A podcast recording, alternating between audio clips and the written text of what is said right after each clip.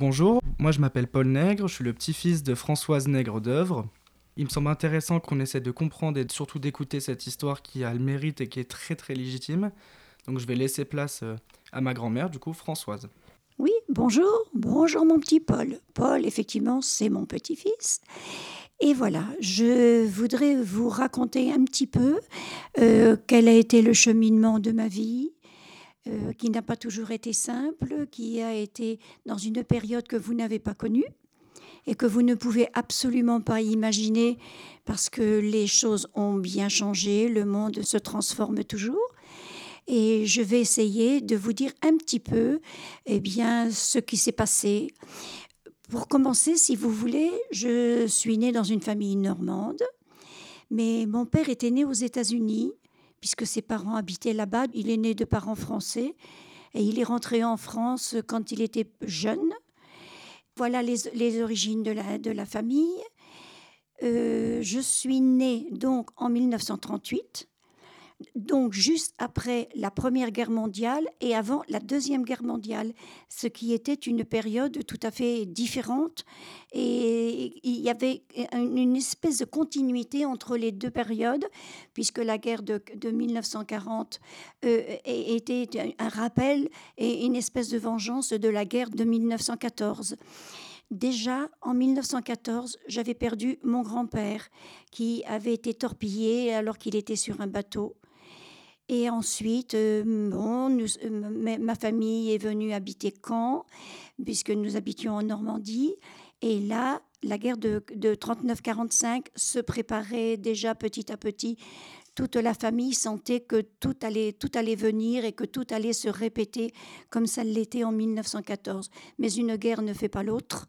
Et si ça a été une guerre de tranchées, là, ça a été une guerre de destruction, d'aviation, de bombardement et de destruction, voire destruction à 80% de tout ce qui était autour de nous.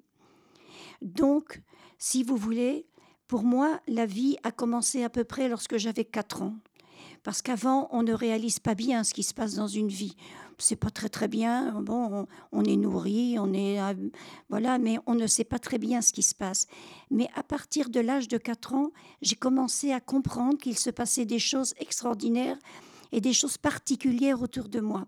Je vous situe un petit peu la situation. Mon père a été tué en 1940. Donc en 1940, je n'avais même pas encore deux ans et mon frère venait de naître et ma sœur avait cinq ans. Ma mère est restée veuve. Quand elle est restée veuve, il a fallu qu'elle aille travailler. Et pour aller travailler, il fallait garder les trois petits à la maison. Alors, on est allé chercher ma grand-mère, qui était veuve de 1914, ma tante, qui était veuve de 1914, avec la jeune cousine qui n'était pas encore mariée, qui avait dans les 16 ou 17 ans, et on s'est tous retrouvés à vivre dans une maison qu'on avait louée. Et dans cette maison, eh bien, il se passait qu'il y avait que ma mère qui travaillait. Il y avait un jeune oncle qui allait encore à l'école. Et ma mère était obligée de travailler pour toute la famille. Et ma grand-mère, c'est en partie ma grand-mère qui nous a élevés, qui tenait la maison, qui faisait tout la, cuisine, le lavage, le jardin, nous surveiller. On était complètement pris euh, entre ces personnes. Mais ces personnes étaient déjà veuves. Ma mère, je ne l'ai connue que habillée en noir. Elle était veuve de mon père. Ma tante, elle était veuve de son mari, mort des suites de, de la guerre de 14. Et tout ça euh, c'était noir. La cousine était aussi en noir. Elle était jeune, mais elle avait perdu son père. Et quand je suis allée à l'école, plus tard, quand je suis arrivée dans la classe, j'ai trouvé une maîtresse tout en noir. Et j'ai toujours été élevée avec des femmes en deuil. Et le deuil autrefois, c'était quelque chose d'épouvantable parce que il y avait le grand deuil, le demi-deuil et après on avait le droit de retirer le chapeau noir. Le grand deuil, les femmes devaient porter une espèce de foulard qui pendait du, du, chapeau et qui devait tomber jusque sur les reins. Ça, ça voulait dire que c'était le grand deuil. Après, il y avait le demi-deuil au bout de six mois. Alors au bout de six mois, elles avaient le droit de couper l'écharpe qui était sur le chapeau, et parce que ça voulait dire que ça faisait déjà plus de six mois qu'elles étaient, étaient en deuil et qu'elles avaient perdu quelqu'un de cher. Et après, elles avaient enfin le droit de retirer un petit peu le chapeau noir, qu'elles gardaient bien sûr pour sortir le dimanche, par exemple, pour aller à l'église, ou pour aller faire des courses ou se rendre à la mairie pour des, des démarches importantes. Mais avec ces familles, il y avait toujours un décès dans une famille. Quand c'était pas le cousin, c'était l'oncle. Quand c'était pas l'oncle, c'était le père. Quand c'était pas le père, c'était le grand-père. Et il y avait toujours.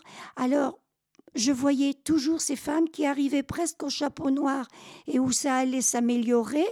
Et ça y est, elles retombaient en grand deuil et on recommençait. Ainsi, le circuit, c'était un circuit infernal. Donc, j'ai toujours été élevée avec des femmes responsables, des femmes formidables, des femmes qui ont œuvré pour nous sauver, pour, pour nous entretenir, pour nous nourrir, qui faisaient des tas de choses, mais des femmes en noir, toujours tristes et très, très, très dures pour elles-mêmes et donc très dures pour nous aussi, les enfants. Et en plus, le grand problème pour moi, c'était que, mais elles parlaient, mais elles parlaient toujours à voix basse. Elles parlaient entre elles.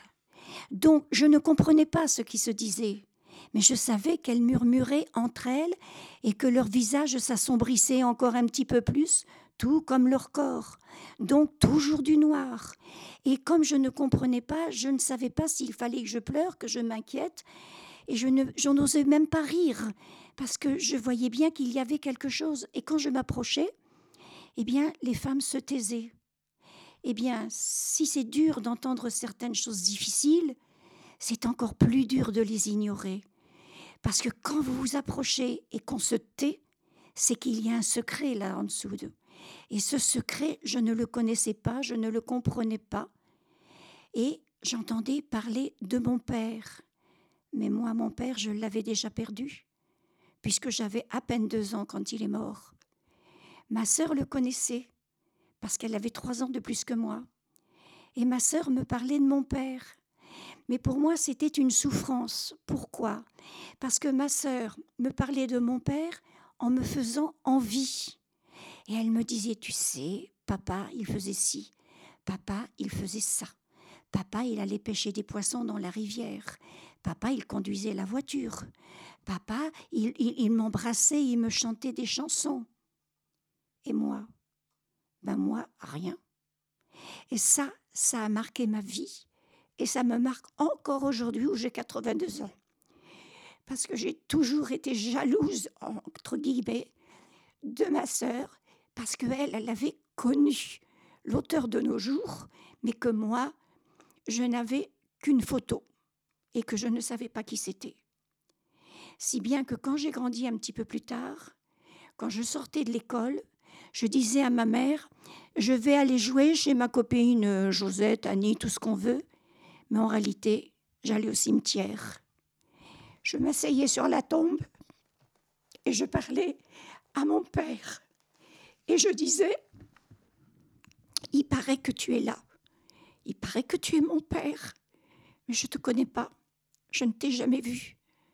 Tu ne m'as jamais pris, tu ne m'as jamais parlé, je ne sais pas le son de ta voix mais puisqu'il y a ton nom sur la pierre, c'est bien que tu es là. Et je lui racontais toute ma vie. Et je lui disais, tu sais, eh bien ça, ça va pas. Eh bien si tu étais là, eh bien ça ne passerait pas comme ça. Et puis moi, je suis la petite sœur, alors j'ai le droit à rien parce que on, me donne tout ce qu'il me faut pour me nourrir, pour m'habiller, pour me. J'étais pas du tout abandonnée, mais sur le plan psychologique, je l'étais parce que on pensait que j'étais tellement jeune que je ne pouvais rien comprendre et qu'il fallait m'épargner.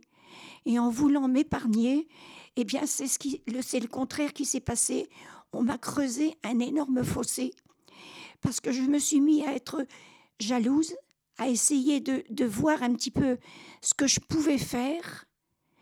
Et j'ai fini par croire que j'étais une enfant adoptée et que si on ne me parlait pas, c'est que je n'étais pas de la famille. C'est qu'on m'avait récupéré quelque part, qu'on m'ont récupéré des enfants à l'époque qui, hélas, perdaient leurs parents et étaient dans des situations très difficiles. Et je pensais qu'on m'avait récupéré sur un trottoir et que par pitié et par gentillesse, eh bien, on m'avait, ramassé comme ça, mais que je ne méritais pas de, faire partie de la famille et de faire partie de toute cette histoire. Et un jour, plus tard, quand ma mère a été partie au travail, j'ai dit je veux en avoir le cœur net. Alors, je suis montée dans un endroit où il nous était interdit, bien sûr, d'aller. Mais moi, désobéir, c'était pas tellement mon état d'esprit, euh, ça me gênait pas. Du moment que j'arrivais à, à, savoir qui j'étais, j'aurais fait n'importe quoi. Et je suis allée, et ma mère avait un sac, un sac noir, je m'en souviens. Et elle avait tous ses papiers dedans. Et il y avait des papiers, il y avait eu tout un tas de choses, il y avait des livrets de famille. Et alors que je savais que c'était parfaitement interdit, eh bien, j'ai ouvert le sac et j'ai regardé. Et j'ai cherché le livret de famille. Je l'ai trouvé et je l'ai lu. Et j'ai vu effectivement que ma sœur était née en 35, que moi j'étais déclarée née en 38 et que mon frère était déclaré né en 40. Alors là, ça m'a encore plus troublée. Parce que comme j'étais persuadée que j'étais une enfant adoptée, je me disais comment se fait-il que dans un livret de famille, on peut avoir un une enfant normale, une adoptée et encore un enfant normal après? Parce que pour moi, mon frère et ma sœur étaient vraiment les enfants de mon père. Et pour moi, je ne l'étais pas. Parce que je n'avais rien pour me raccrocher à lui qu'une photo qui était figée, où je le trouvais beau, où je le trouvais souriant, où je le trouvais agréable. Mais après tout, si on me montrait la photo de quelqu'un d'autre, j'aurais bien aussi admis que ça pouvait être mon père. Je n'avais aucun souvenir, je n'avais rien. Et la famille qui était autour de moi, à l'époque, vous savez, on ne se posait pas trop de problèmes psychologiques. Ma sœur a été mûrie avant l'âge, puisqu'elle avait trois ans de plus que moi, donc dès qu'elle a eu cinq ou six ans, ma mère en a fait un petit peu sa confidente. Mon frère, lui, était toujours malade. Donc il était dans son lit et ma grand-mère essayait de le nourrir tant bien que mal et de s'en occuper. Et moi, entre deux, ben une fois de plus, je me sentais abandonnée. Parce que quand ma sœur et ma mère parlaient, elles s'arrêtaient quand j'arrivais. Quand j'allais voir mon frère, ma grand-mère était en train de le cajoler lui disait, et me disait Va, va, ton petit frère est trop fatigué. Et moi, bah, j'étais toujours au milieu du guet et je ne savais pas s'il fallait aller à droite, s'il fallait aller à gauche, et puis je ne savais pas qui j'étais. J'ai mis très très longtemps avant de me donner une identité et j'ai toujours pensé, mais très longtemps, que je ne faisais pas partie de cette famille, que c'était une famille gentille qui m'avait recueillie, que je ne manquais de rien, que j'avais comme les autres, j'étais pas plus, j'étais pas maltraitée du tout, mais vous savez à cette époque-là, câliner un enfant, ça se faisait pas. La vie était tellement difficile, la vie était tellement dure que les enfants, à partir du moment où ils avaient un lit pour se coucher, qu'ils avaient un endroit pour se laver, qu'ils avaient ce qu'il fallait pour manger, et puis qu'ils allaient à l'école, parce que ça c'était très important, eh bien c'était déjà, on leur donnait tout ce qu'il fallait. Parce que ma mère était quand même jeune veuve à 30 ans, elle travaillait pour tout le monde et elle n'avait pas le temps de nous faire des câlins ou de nous, nous chanter des chansons. Alors il y avait une dame qui venait travailler pour nous. Elle venait faire de la couture à la maison. Et elle chantait, je la vois encore. Elle était assez forte, elle était assez grosse. Elle se mettait dans le fauteuil et elle nous prenait tous les trois à ses pieds. Et elle nous chantait Petit Jésus, fils de Marie, venez, venez manger chez nous. C'est mon grand frère qui vous en prie. Maman aura grand soin de vous. Ma petite sœur chante à merveille. Mon petit frère, ma mère le grondera. Et j'écoutais cette chanson et elle nous chantait ça, elle nous chantait ça. Et, moi, ça me faisait un bien fou. Je disais, mais cette dame, elle me parle, elle me dit quelque chose. J'avais l'impression que quelqu'un me parlait.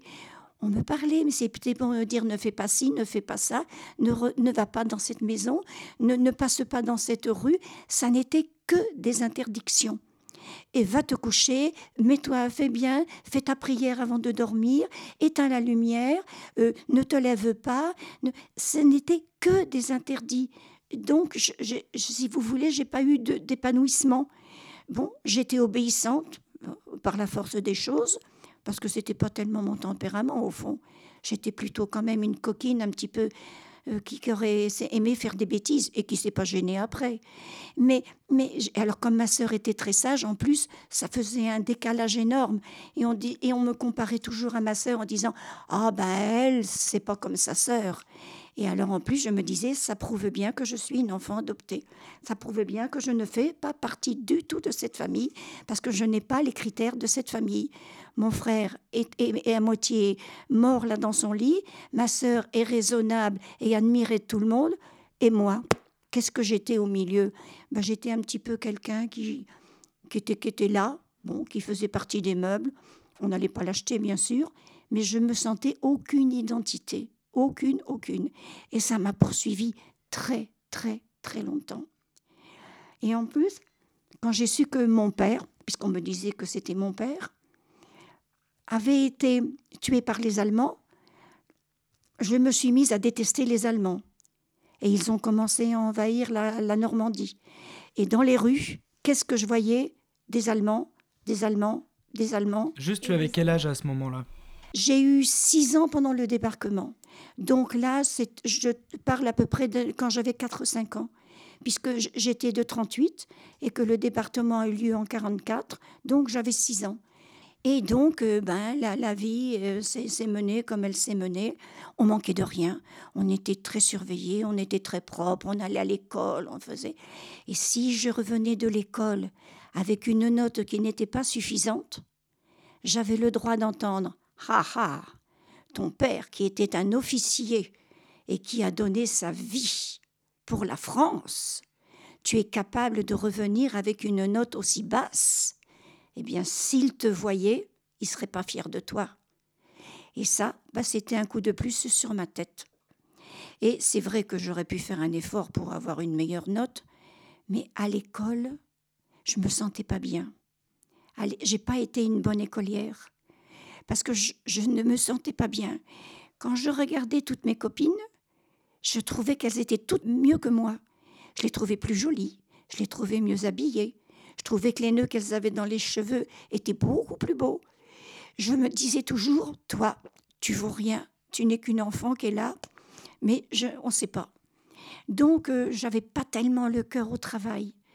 Et puis, je pensais, je, Bon, alors j'essayais d'avoir des bonnes notes comme ça, mais ma sœur était une très bonne élève, alors en plus, euh, j'avais pas tellement envie de, de, l'imiter.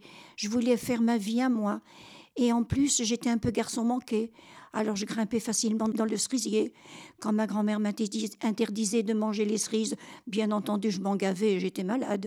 Enfin, je faisais toutes les bêtises pour essayer de me faire remarquer et de prendre une identité.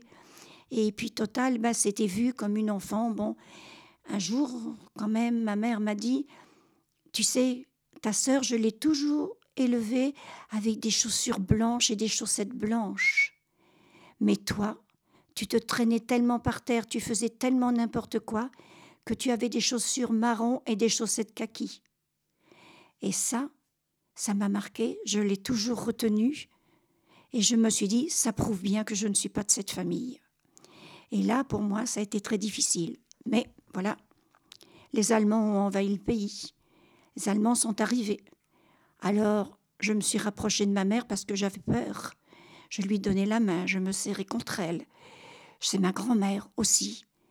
Ma grand-mère, elle avait caché les poules et les œufs dans la, dans la cave parce que les Allemands passaient. Et si les Allemands avaient entendu un cocorico, eh bien, on n'aurait plus rien à manger. Donc, il fallait tout cacher. Et puis derrière chez nous, il y avait une maison. Et une maison, je l'appelais la maison qui me fait peur. Parce que dans toutes les maisons du quartier, il y avait des petits jardins, des fleurs. Les gens nous connaissaient, les gens nous parlaient quand on passait. Alors les filles, vous rentrez de l'école, vous avez bien travaillé, et ainsi de suite. Et de cette maison, il ne sortait jamais personne. Mais quand quelque chose passait devant cette maison, c'était une traction noire. Et de cette traction noire sortaient quatre hommes avec des imperméables très longs et qui était tout autoritaire et qui claquait les portes et qui venait chercher un monsieur qui habitait cette maison. Et le monsieur montait devant et la voiture partait en vrombirissant et en descendant toute l'allée. Et moi, ça me glaçait, je ne savais pas qui c'était. Et du coup, quand j'étais petite, je l'appelais la maison qui fait peur. Donc je ne passais pas sur le trottoir. Et ma mère nous avait interdit de passer sur le trottoir et de passer devant cette maison. Et cette maison me faisait peur. Et vous savez, comme tous les enfants, on ça change pas. Eh bien, avoir peur, ça fait partie de l'enfance. Et comme j'avais peur, eh bien, j'allais dans le fond de mon jardin, derrière le poulailler. Parce qu'à ce moment où c'était interdit, mais ça, ça me plaisait bien. Moi, tout ce qui était interdit, ça m'allait bien. Je faisais toutes les bêtises, j'étais pas sage du tout. Et j'allais voir, et je regardais cette maison qui fait peur. Et ça me faisait trembler. Et, ça, et, et comme on me l'interdisait, alors j'en profitais énormément. Et j'y allais toujours. Et j'avais toujours peur, j'avais toujours ça. Et quand je vous parlerai peut-être un petit peu de plus tard, je vous expliquerai que j'avais bien peur de cette maison. Mais il y en a beaucoup trop à dire. Et alors est arrivé un jour des avions. Des avions qui ont commencé à vrombrir dans le ciel, qui faisaient un bruit énorme. Et il fallait, il y avait ce qu'on appelait le blackout. Le blackout, c'est-à-dire qu'on n'avait pas le droit d'éclairer les maisons, c'est un petit peu comme le confinement, si vous voulez. Mais il fallait pas qu'il y ait un ray de lumière qui passe. Et c'était des avions, parce qu'on avait un terrain d'aviation qui n'était pas très loin. Et tous les soirs, il y avait bataille d'avions sur le haut-dessus de Carpiquet, qui était là où les avions se garaient. Et tous les soirs, ça recommençait. Et si jamais un rayon de lumière passait entre le rideau, il y avait les Allemands qui sonnaient avec une voiture et qui criait Lumière, lumière, lumière. Et on savait qu'il fallait tout, tout de suite fermer. Alors ma mère, je la vois encore, éteignait la lumière et dans le noir, elle écartait un petit peu les rideaux et on, était éclairé par tout le combat des avions qui se passait puisqu'ils étaient en train de, d'essayer de clouer au sol les avions allemands pour les empêcher de décoller moi, de mon lit, alors on couchait toutes les deux, les deux filles, avec ma mère, parce qu'on avait tellement peur qu'on couche, on couchait sous les gros, toutes les trois dans le même lit. Et ma sœur me protégeait, se mettait contre moi pour essayer de me, parce que parce que j'avais peur, je pleurais. Et je disais, maman, viens te coucher. Elle me disait, oui, oui, oui, je viens, je viens. Parce que moi, je me sentais complètement protégée dans le lit, mais je la voyais derrière les rideaux.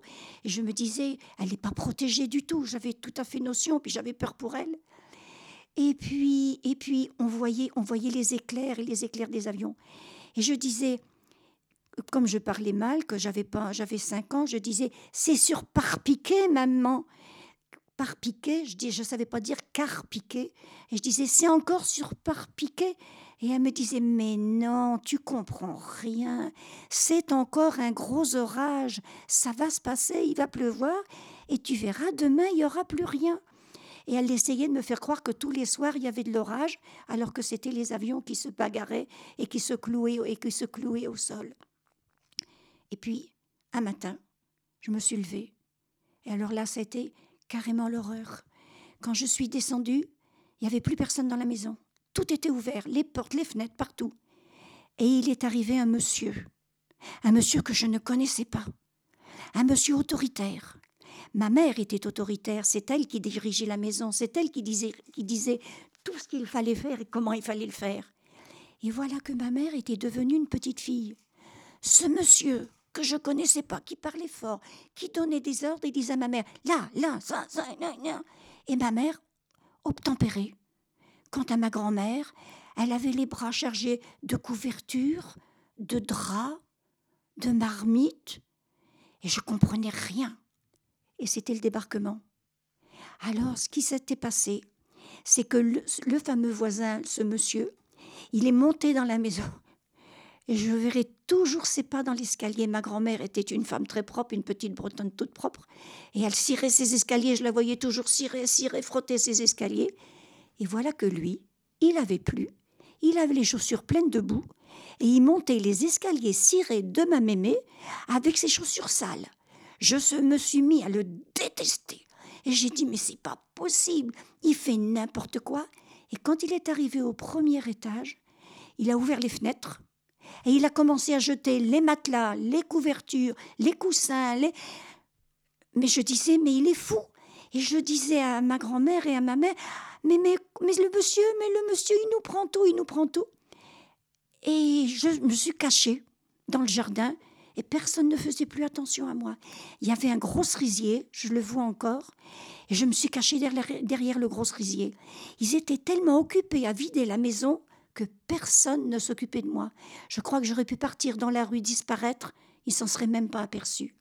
Tout le monde courait, tout le monde était affolé. Et tout d'un coup, le monsieur que je détestais, il m'a attrapé sous son bras par la taille, j'avais les pieds qui fouettaient l'air, et il, m'a fait passer par une haie qu'il avait cassée. Il est allé, il a descendu trois ou quatre marches, et il m'a jeté, mais alors jeté carrément dans une cave. Je ne voyais rien par rapport au jour qu'il y avait à l'extérieur, puisque c'était le matin. Donc, il m'a jeté et mes yeux ont mis un certain temps à voir où j'étais. Et là, j'ai commencé à voir où j'étais arrivé. Une cave. Une cave, mais qui avait des poteaux, des poteaux en bois partout. Et il y avait des bouts de tuyaux d'arrosage qui pendaient, qui pendaient, qui pendaient, qui pendaient. Et quand j'ai commencé à voir, j'ai commencé à voir qu'il y avait du monde dans cette cave. Et là, je suis restée, je savais plus ce qu'il fallait faire. On m'a attrapée, on m'a mis sur les genoux de ma tante et on m'a dit ne t'inquiète pas, il n'y a pas de danger. Hein, bon, il n'y a pas de danger. Et puis tout d'un coup, le monsieur est revenu, il a fermé les portes, on était dans le noir, il y avait juste une toute petite lumière et il a dit eh bien maintenant, il faut rester ici. Et on est resté dans cette cave noire pendant euh, deux jours et deux nuits. Mais il fallait manger, alors il fallait remonter dans la maison pour aller chercher un petit peu à manger. Et quand euh, les, les monsieur et la dame remontaient chez eux, je trouvais ça complètement ridicule. Vous savez comment ils remontaient? Ces braves gens que je détestais. Eh bien, le monsieur, il se mettait une marmite sur la tête. Et la dame, elle se mettait une grosse passoire sur la tête. Et moi, je disais, mais quand je serai grande, je ferai jamais des idioties pareils. Pourquoi? Parce qu'au prix de leur vie, quand ils allaient, ils risquaient de prendre un éclat d'obus à la tête. Alors ils se protégeaient, ils n'avaient pas de casque, ils se protégeaient avec tout ce qu'ils trouvaient en faire.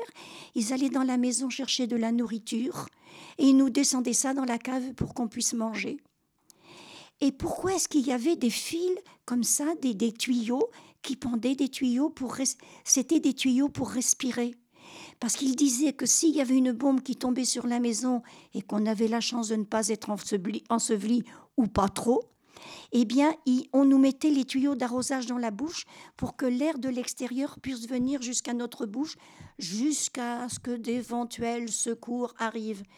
Mais des secours, chacun essayait de tirer sa peau comme il le pouvait, et il n'y avait pas grand monde pour venir tirer le voisin d'où il était, parce qu'ils avaient déjà suffisamment à faire pour eux. Et autant qu'ils me souviennent, ça, s'est passé deux fois. Deux fois.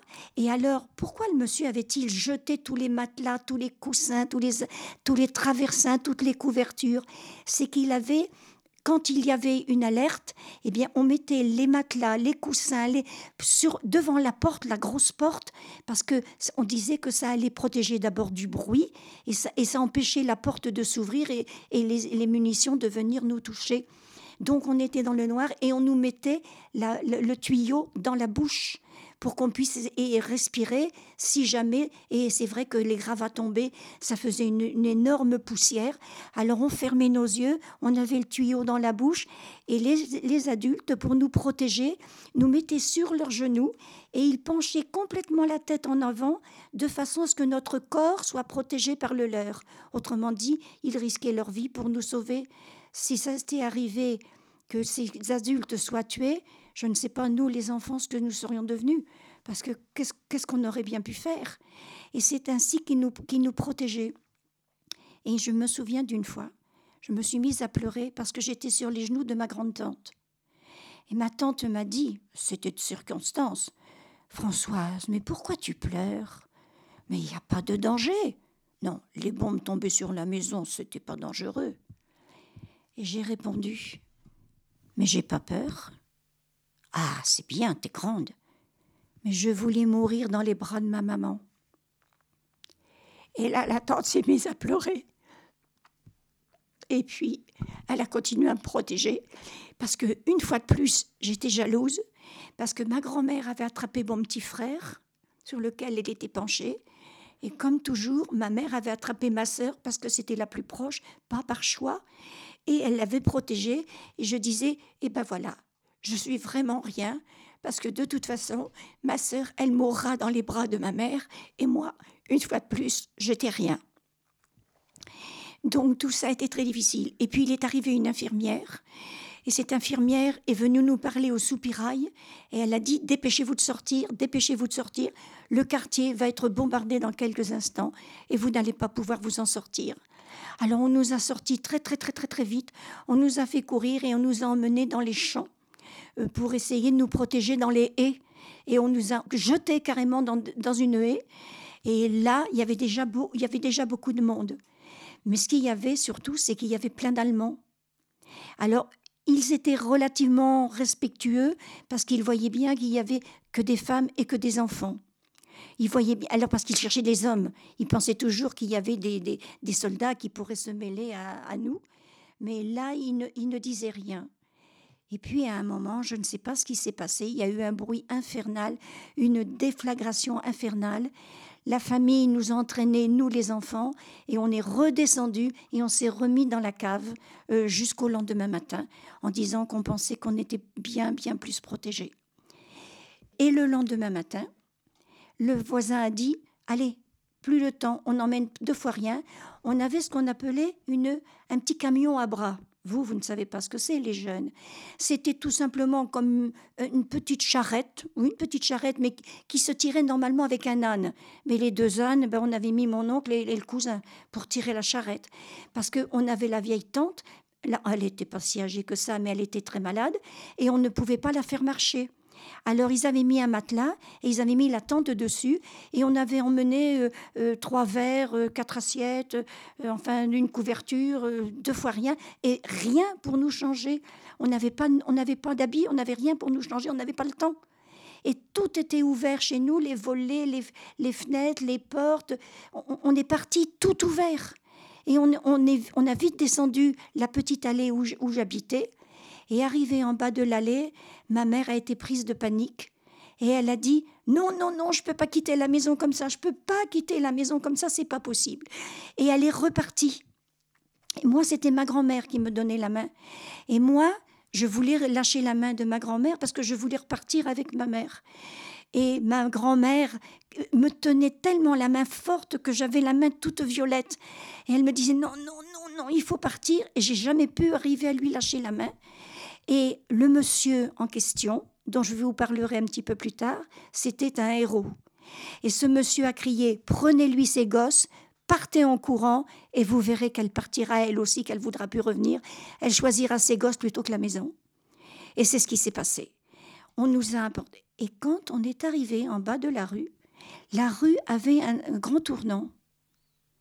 Et c'est là pour la première fois que j'ai vu vraiment les maisons cassées. Ça avait été bombardé dans la rue d'en dessous, mais pas dans la mienne. Il y avait eu des petits dégâts comme ça, mais, je ne savais pas ce que c'était qu'une maison démolie. Et quand j'ai vu la maison démolie, plus personne dedans, les planchers qui, qui étaient tombés, les fenêtres avec un bout de rideau qui restait, le toit à travers lequel on voyait, là j'ai pris peur. Et figurez-vous que dans cet arrondi, il y avait un Allemand je l'ai pris pour un vieux. Mais vous savez, quand vous avez 5 ans, vous prenez tout le monde pour un vieux. C'était peut-être un homme qui avait 45 ou 50 ans. Il avait posé son casque par terre et il pleurait. Il avait posé son fusil par terre, il était là tout seul. Je l'ai regardé et en français, il a dit Vite, vite partir, guerre terrible. Et ma grand-mère a attrapé ma main pour que je, descende. Et j'ai réussi à lui lâcher la main et je, je, courais et je voulais aller chercher l'allemand. Et j'ai dit à ma grand-mère, il faut le prendre, il pleure, il est malheureux, il est tout seul, il faut l'emmener avec nous. Et ma grand-mère a dit, un Allemand, tu rigoles. Et je suis persuadée que cet Allemand a été tué, là, tout seul, abandonné. Et il pleurait. Et je me disais, mais dans la rue, je voyais toujours des Allemands, des Allemands fiers, qui tapaient leurs bottes, qui faisaient du bruit, qui nous dominaient, qui marchaient derrière nous. Et nous, on tremblait tellement on avait peur. Mais celui-là, ça avait l'air d'être un bon grand-père. Et, vraiment, c'était terrible. Et puis on est parti. On est parti, on est descendu. Et on est allé jusqu'au jusqu'au au jardin des plantes. Et à ce moment-là, il y a eu grande dispute, enfin pas dispute, mais discussion dans la famille. Parce que la ville était en feu ils avaient bombardé la gare, puisqu'ils ils voulaient empêcher les Allemands de remonter pour aller euh, prêter main forte aux Allemands qui étaient sur place, et tout, tout brûlait. Mais nous, la ville étant entourée par une rivière, il fallait franchir cette rivière, qui s'appelle le Lorne. Et cette Orne, eh bien, il fallait un pont. Et les Allemands, bien entendu, s'étaient dépêchés de, casser tous les ponts ils avaient fait seulement un pont sur lequel, un petit peu plus loin, sur lequel passaient les tanks. Mais les, gens ne pouvaient pas sortir de la ville. Et nous, on savait qu'il y avait encore une petite passerelle en bois où on avait le droit de passer à pied. Et on a dit c'est notre seule solution. Si on passe pas là sur cette passerelle, on restera prisonnier dans la ville de Caen. Alors ils se disputaient. Vaut mieux passer par le boulevard. Non, vous êtes fous. Vaut mieux passer par les fossés Saint-Julien. Mais non, il faut pas. Et c'est là que j'ai pris la notion de liberté. Parce qu'ils se disputaient tellement, ils discutaient tellement de choses comme ça, là, sans se cacher, que nous, les enfants, ben moi, toujours, mon frère, non, ma sœur, ils restaient toujours près. Mais moi, j'étais quand même assez dévergondée. Et moi, qu'est-ce que j'ai fait? Je suis partie, j'ai couru, et je suis allée jusqu'au portail du Jardin des Plantes. Ce que je voulais savoir, c'était si la porte était fermée à clé ou si elle ne l'était pas. C'était bien une histoire de petite fille de cinq ans. Je suis allée, j'ai essayé d'ouvrir la porte, et la porte était fermée à clé. Et j'ai regardé, il y avait les fleurs. Alors après tous les cris, après tout ce qu'on venait déjà de subir, sans savoir ce qu'on allait subir après, c'était un moment de calme, de repos, de paix. J'avais l'impression qu'il n'y avait pas de guerre, qu'il n'y avait pas de temps, qu'il n'y avait pas d'Allemands. C'était beau, c'était beau. Et puis on était quand même au mois de juin. Donc c'était très agréable.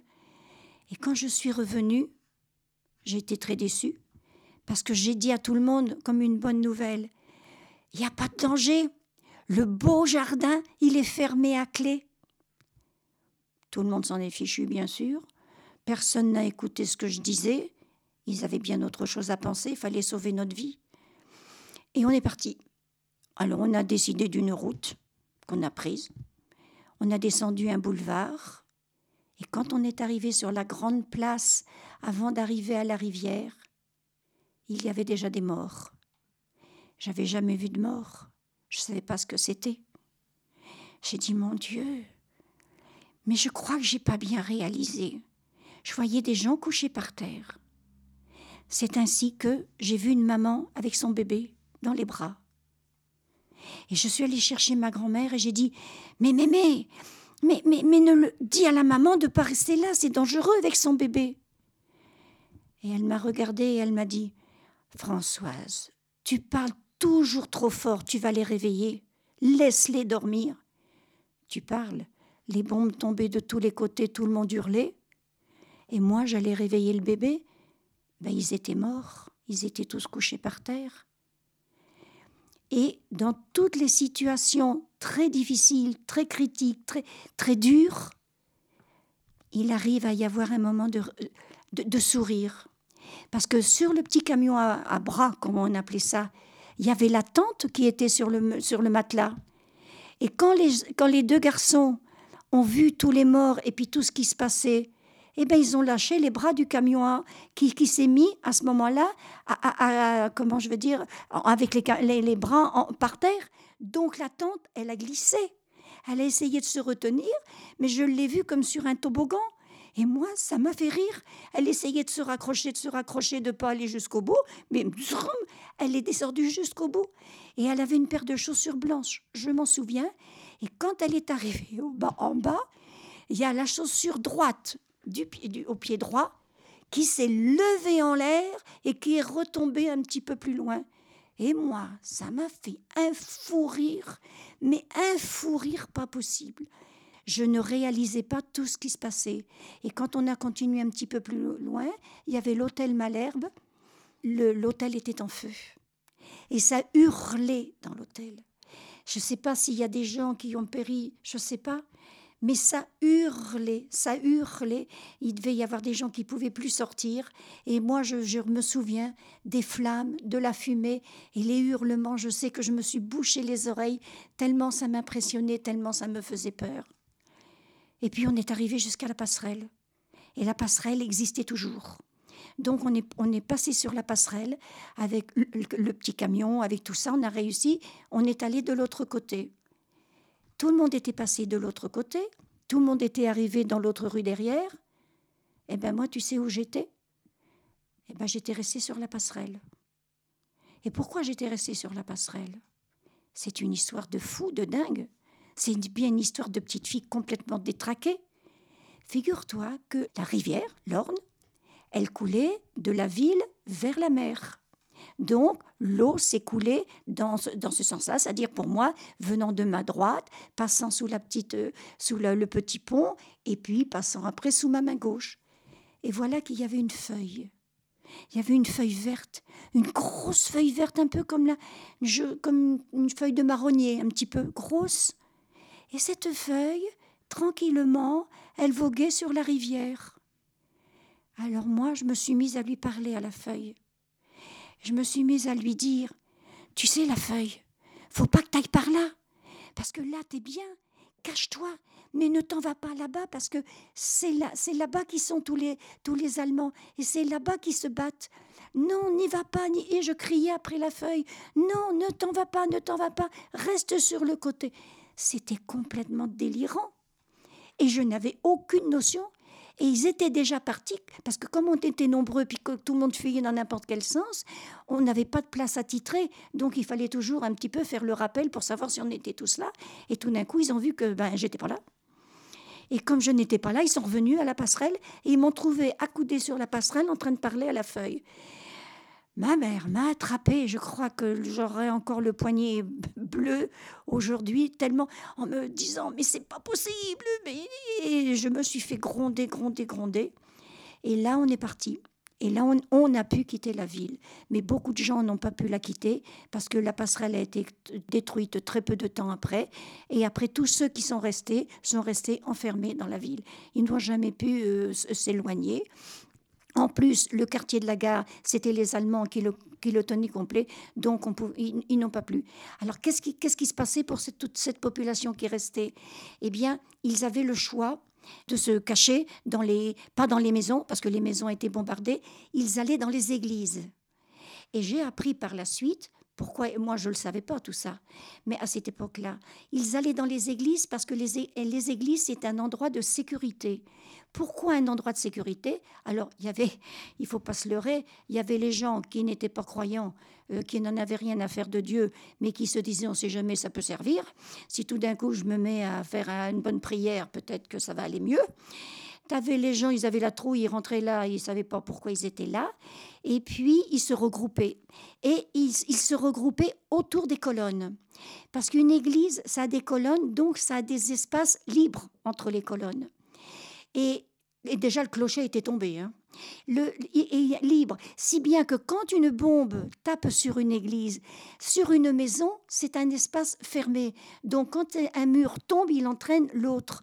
Tandis qu'avec les colonnes, il y a un, un, air qui circule entre les colonnes qui fait qu'il détruit la force de l'impact et que les colonnes résistent et que ça fait. Alors ils avaient bien compris ça et ils se mettaient tous autour des colonnes et en principe il n'y a pas eu beaucoup de, morts dans les églises. Ils, sont restés des jours, des jours, des jours là-dedans. Donc ça veut dire qu'ils se mettaient dans les églises plus pour un aspect technique de sécurité ah que pour l'aspect spirituel oh, Alors certains y allaient pour un aspect spirituel, beaucoup avaient quand même la frousse et se disaient, attends, si je suis tué, euh, qu'est-ce qui va se passer? Tout d'un coup, ils se rappelaient que peut-être euh, il pouvait y avoir quelque chose d'autre que ce qu'on connaissait. Et puis même les athées, bon, disaient, euh, et, et, les gens qui étaient un petit peu instruits connaissaient ce système-là en disant, mettez-vous le long des colonnes. Et c'est là qu'il y, a eu, y a eu beaucoup de gens. Alors les églises ont été détruites, les toits sont souvent tombés, ils prenaient des planches sur la tête et ainsi de suite. Mais ils arrivaient à se cacher dans des endroits où, bien sûr, où ça, où ça allait, où ils ont été en sécurité. Et ils sont restés, ben, ils sont restés dans les décombres, ils sont restés euh, après. Mais nous, nous, à ce moment-là, on est partis. Et quand on a eu quitté la ville, c'était bien gentil. On avait un camion à bras avec deux, trois trucs dedans. Mais on n'avait plus rien. Et il fallait prendre la route, il fallait s'échapper. Et le point le plus difficile, bien sûr, il y avait la peur. Bien sûr, il y avait toujours les, des, des, des, qui passaient, bien sûr, il y avait toujours ça. Mais c'est qu'on n'avait plus de chaussures. Parce que comme il fallait marcher, marcher, marcher, à mon âge, j'allais avoir donc 6 ans, j'en avais 5 ans et demi, eh bien, j'ai quand même fait, on a évalué à peu près 380 km parce qu'on ne pouvait pas passer par les routes. On ne nous faisait passer que par les chemins. Donc les chemins, on ne savait jamais évaluer la distance. Et puis, on savait, et puis quelquefois, on nous disait non, non, non, non, n'allez pas par là parce qu'il y a une bataille, il y a quelque chose qui se passe là-bas, fuyez par là-bas. On revenait, quelquefois, on marchait pendant une heure et on revenait au point de départ. Euh, c'était très difficile d'évaluer les distances. On, s'abritait, c'est tout ce qu'on pouvait faire. Et en Normandie, ce qui nous a sauvés, c'est que le long, des, le long des routes, il y a des chemins très creux, ce sont des chemins très creux.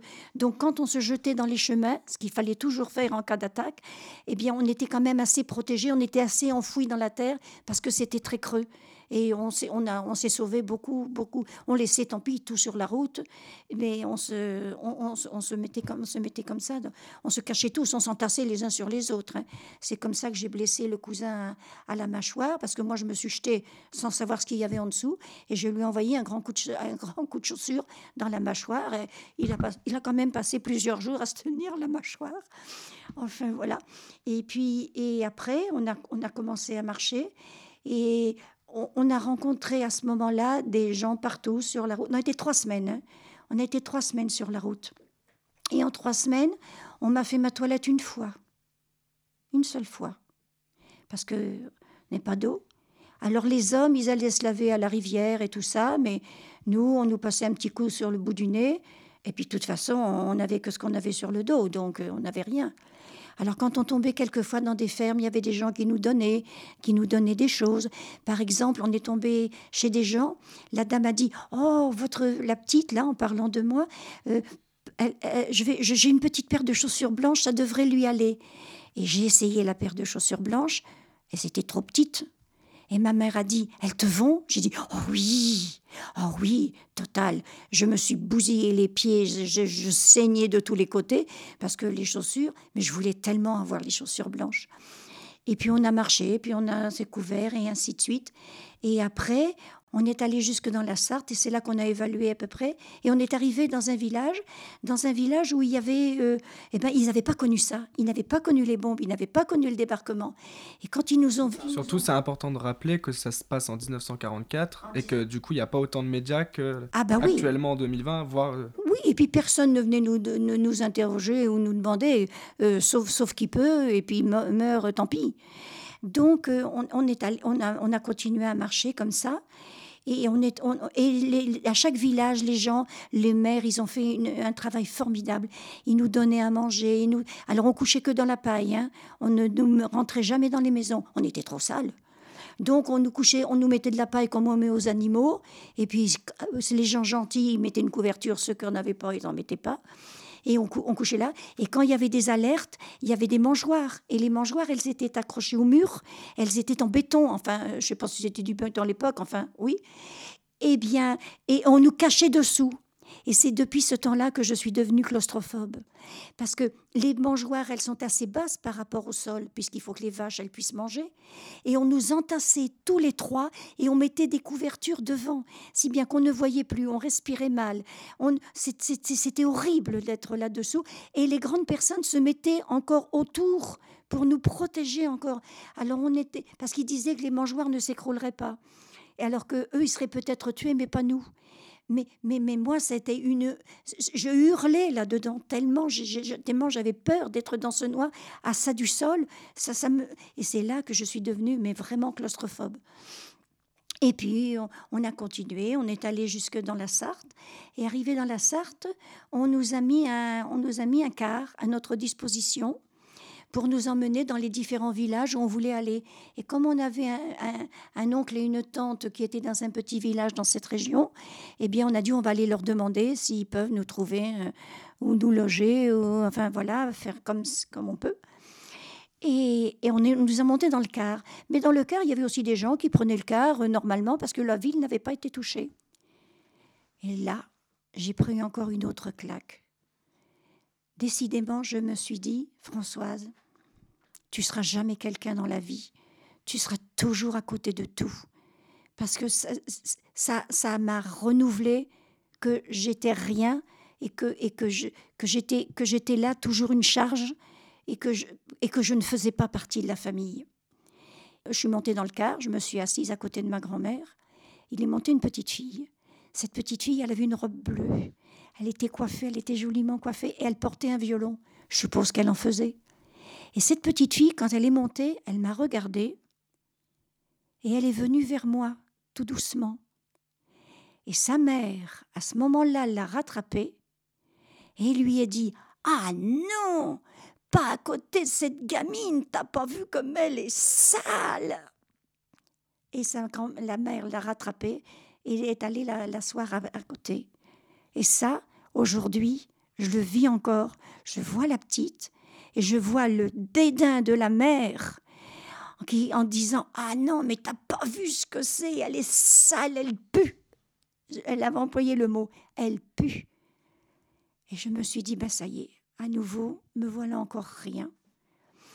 Et on nous a emmenés dans le village. Et les, les, gens du village se sont attroupés autour de nous parce que le village n'avait pas été bombardé et ils ne nous comprenaient pas. Et là, j'ai changé complètement. Parce que je me suis dit, je ne sais pas si je me le suis dit au fond, je ne sais pas si c'est le prix d'un raisonnement ou si ça a été comme ça. ma sœur Yvette était assez réservée. Jean-Pierre était trop petit, il n'avait rien compris. Mais moi, j'avais compris quelque chose. C'est que maintenant, je savais quelque chose que les habitants ne savaient pas, même les grands-parents même les parents, ils n'avaient pas vécu ce que j'avais vécu, ils n'avaient pas vu ce que j'avais vu, ils n'avaient pas subi tout ce que j'avais subi. Alors là, je suis devenue une menteuse, mais alors une menteuse patentée. Je me suis dit, j'ai un public. Aujourd'hui, on fait attention à moi on m'arrête dans la rue en me disant Alors, c'était comment? Qu'est-ce qui se faisait? Qu'est-ce que t'as vu? As-tu vu des morts? As-tu vu ceci? As-tu vu cela? Et j'ai eu l'impression de devenir enfin quelqu'un, un être humain qui existait et qui avait un rôle à jouer. Et comme je péchais, je, pense, dans le fait de dire que je n'étais rien, que je valais rien et que je faisais même pas partie de la famille, j'ai péché dans le sens contraire exactement en devenant une péronnelle et en devenant une menteuse et en devenant quelqu'un qui cherchait un public. Et moi, à six ans, puisque j'ai fêté mes six ans dans ce village, à six ans, j'avais des gens qui s'asseyaient qui m'écoutait et qui m'interrompait pas. Et je me suis mis en inventer, mais en inventer et à construire sur tout ce que j'avais vu. Alors quand j'avais vu un mort, je leur racontais qu'il y en avait 15. Quand j'avais euh, vu quelque chose éclater euh, euh, loin de moi, ça avait éclaté à côté de moi. Quand j'avais vu, je, je, je, je montais sur tout Parce que, ce qui se passait, c'est que les gens faisaient Oh, oh là là, incroyable, une petite fille comme ça. T'as déjà vu tout ça? Alors il fallait que je leur donne à manger à ces gens-là. J'allais pas leur dire bon ben vous savez j'ai pas vu grand chose, on me protégeait. Pas question, pas question. Je leur en mettais plein plein la vue. Et j'étais devenue une petite héroïne dans le village et tout se passait très bien. Je dominais les autres gamins. Jusqu'au jour où les tanks américains sont arrivés dans le village. Alors là, ils nous ont donné du pain blanc, ils nous ont mis de la confiture dessus, et surtout, la grande découverte, ils avaient du chewing-gum. Et nous, on ne savait pas ce que c'était. Moi, le premier chewing-gum, j'ai voulu l'avaler. L'Américain m'a forcément expliqué que ça ne se faisait pas. Mais ils en, avaient, ils en avaient un petit peu, ils nous en donnaient un petit peu. Mais nous, les enfants, on voulait toujours en avoir plus que les autres et faire toujours plus la maline que les autres. Alors quand j'avais plus de chewing-gum, j'allais chez la tante, je fouillais dans sa boîte à couture, je prenais du fil blanc, je me l'entourais autour de la main, du doigt, et je retournais dans la rue, et on me disait Ah, t'en as plus de chewing-gum, toi Et moi, je prenais le fil blanc et je faisais mmh, Mais si, j'en ai, tiens. Mmh, et voilà, je faisais croire que j'avais toujours du chewing-gum dans la bouche. Et c'est là que j'ai appris à, à, mentir et essayer de, de, me sortir un petit peu plus. En plus, on avait entendu certains soldats chanter. Et bien entendu, les chansons que les soldats chantaient, c'était pas du tout ce que ma mère voulait entendre. Alors il y avait des gros mots, il y avait des choses, et puis nous, ben, on se plaisait à, chanter ça. Et ma mère disait, je vous interdis de chanter ça. Tu veux que je t'en chante une? Alors on chantait.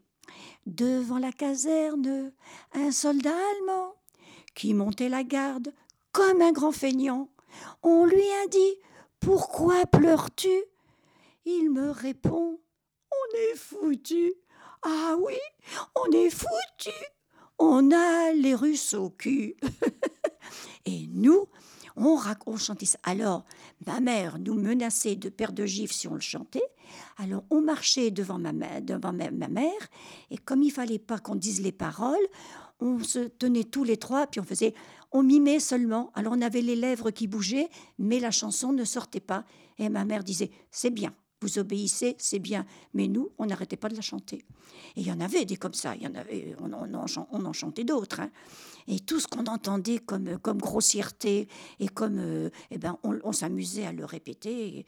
Et, puis voilà, et on se cachait, bien entendu. Et puis, ben, comme tout, c'est arrivé, la fin, le débarquement est arrivé. Le, les, Anglais, les, Anglais, mais surtout les Américains, ont fait partir euh, tous les Allemands du village. Et il a fallu regagner Caen.